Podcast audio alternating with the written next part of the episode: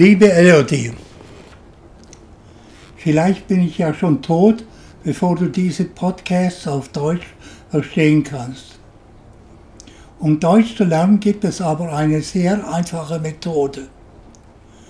Auf www.theclassicarchives.com gibt es Sprachkurse, die ich erst vor kurzem entdeckt habe und die in der Vergangenheit von der amerikanischen Regierung benutzt wurden, um Diplomaten, CIA-Guys und ähnliche Typen auszubilden.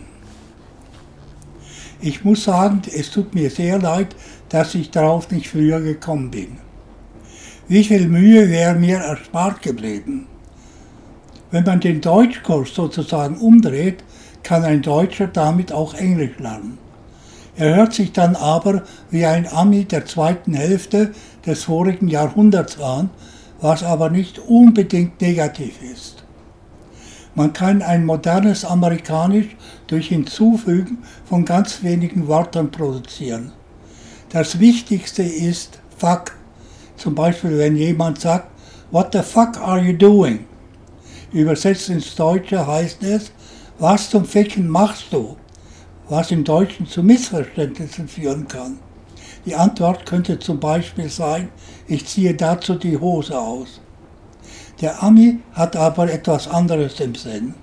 What the fuck are you doing heißt, was zum Donnerwetter machst du? Du weißt, dass deine Mami und dein Papi immer halbe Panik-Entrüstungsanfälle bekommen haben, wenn mir das What the fuck are you doing bei einem deiner Missetaten entrutscht ist. Ob sie dich aber vor dem modernen Amerikanisch auf Deutsch beschützen können, das bezweifle ich. Aber nun zu meiner Kindheit, die in Deutschland stattfand. Wo in Deutschland? Im Süden. Die Deutschen im Norden sind anders. Im Süden heißen sie Bayern, im Norden Preußen. Die Bayern nannten die Preußen in meiner Kindheit entweder Saupreußen oder Scheißpreußen. Was die Preußen die Bayern nannten, weiß ich nicht. Was sie aber über sie dachten, das weiß ich. Blöder Bayer, langsam im Kopf, bigotter katholischer Kirchenspringer. Aus der Sommerfrische, das heißt auf Urlaub, sind sie gern gekommen, wo sie die Einheimischen als eine andere Abart der Allgäuer Kühe behandelten, wohlwollend herablassend. Das ist nicht nur eine persönliche Interpretation von mir, dem Opa. Warum nicht? Der größte preußische König war Friedrich der Große. Der hatte genau diese Meinung von den Bayern. Den Fritz habe ich mit seinen Hunden und zwei preußischen Soldaten auf das Kästchen geklebt, das Silbermünzen aus der deutschen Vergangenheit enthält. Du kennst das Kästchen, weil mir öfters das What the fuck are you doing entrutscht ist, wenn du mit deinen Fingern das Bajonett eines der Soldaten umgebogen hast. Die Preußen und die Bayern mochten einander ebenso wenig wie die Nord- und Südstaater der USA. Sowohl in Deutschland als auch in Amerika haben sie gegeneinander gekämpft. Die Amis nennen heute noch, äh, die Amis im Süden nennen heute noch die Nordstaatler den Yankees und die Yankees halten Südstaatler für langsam im Kopf, übersiedeln aber haufenweise in den Süden. Aber zurück zu den Bayern. Ich habe vorhin von Allgäuern, nicht bayerischen Kühen gesprochen. Die Allgäuer sind Bayern, die keine ba keinen bayerischen, sondern einen schwäbischen Akzent haben. Was ist das? Das mache ich dir am besten mit einem Witz klar. Ein Preuße fährt mit seinem Mercedes durch ein schwäbisches Dorf, hält an und fragt einen Einheimischen, wissen Sie, wo die Spaghetti-Fabrik ist? Der guckt blöd und sagt, das weiß die Itter.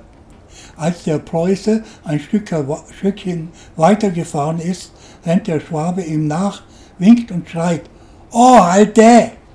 Der Preuße hält an, kurbelt das Fenster herunter und fragt eifrig, ja, wissen Sie nun, wo die Spaghetti-Fabrik ist? Der Schwabe, ja, meine See, die Nudelfabrik. Der Preuße, ja, genau die. Daraufhin der Schwabe, das weiß ich auch wieder. Eine andere folgerichtige Frage wäre nun äh, die nach dem bayerischen Akzent, was der sei. Wieder erfolgt die Antwort durch einen Witz. Eine preußische Gräfin entlässt ihre Tochter in die Sommerfrische auf ein bayerisches Dorf, in dessen Nähe die Königsschlösser sind. Sie ermahnt ihre Tochter, wenn du mit einem Bayern tanzt, frage ihn, ob er auch Ahnen hat. Nach einigen Tagen schwingt die Grafentochter, Grafentochter mit einem wackeren Bayern das Tanzbein und fragt ihn weisungsgemäß, haben Sie auch Ahnen? Da drückt der Bayer sie enger an sich und sagt, und was für Ahnen? Nun weg von solchen frühreichen Themen. Aber du alterst ja auch und vielleicht findest du die Witze dann witzig, falls sie jetzt für dich sein sollten. Objektivität gibt es in solchen Dingen nicht. Der Sigmund Freud hat einmal ein Buch geschrieben und ihm den Titel Der Witz und seine Beziehung zum Unterbewussten gegeben. Ich habe die Witze alle vergessen, aber eines nicht.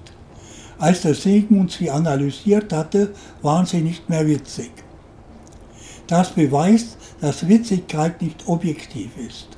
Objektive Sachen gewinnen durch das Denken an Festigkeit.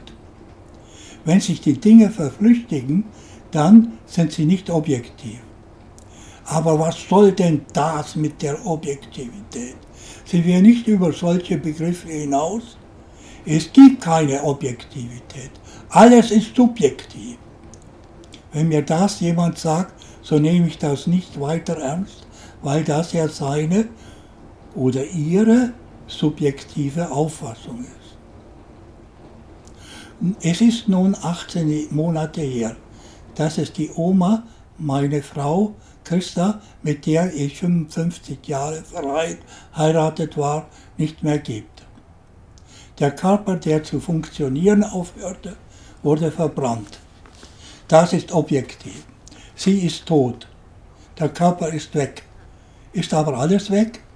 Nein, körperliche Teile von ihr, die man DNA nennt, sind in deiner Mama und wenn du einmal ein Teil von ihr und weil du einmal ein Teil von ihr warst, auch in dir.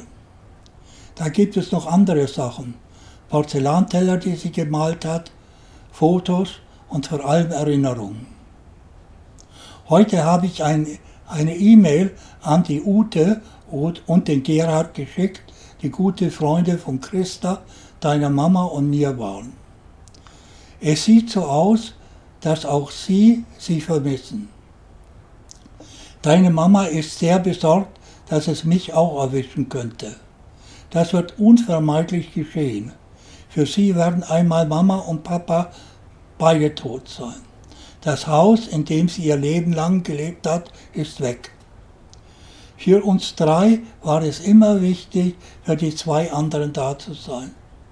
Wir waren immer bei Christa im Krankenhaus.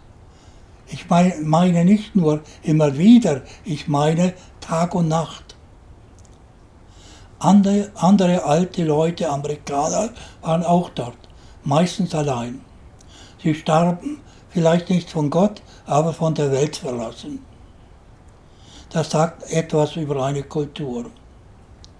Nun gibt es noch etwas über den Tod zu sagen. Es gibt Menschen, die sagen, dass wenn der Körper weg ist, außer materiellen Dingen und Erinnerungen nichts übrig bleibt. Aber auch die meisten Dinge und Erinnerungen verschwinden mit der Zeit. Auch die von Menschen,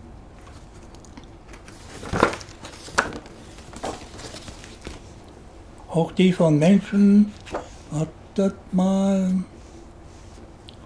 was fällt mir gerade nicht ein, auch die von Menschen, die sehr bedeutend waren. Bleibt dann wirklich nichts mehr übrig, außer der, der DNA, Teile des Erbmaterials?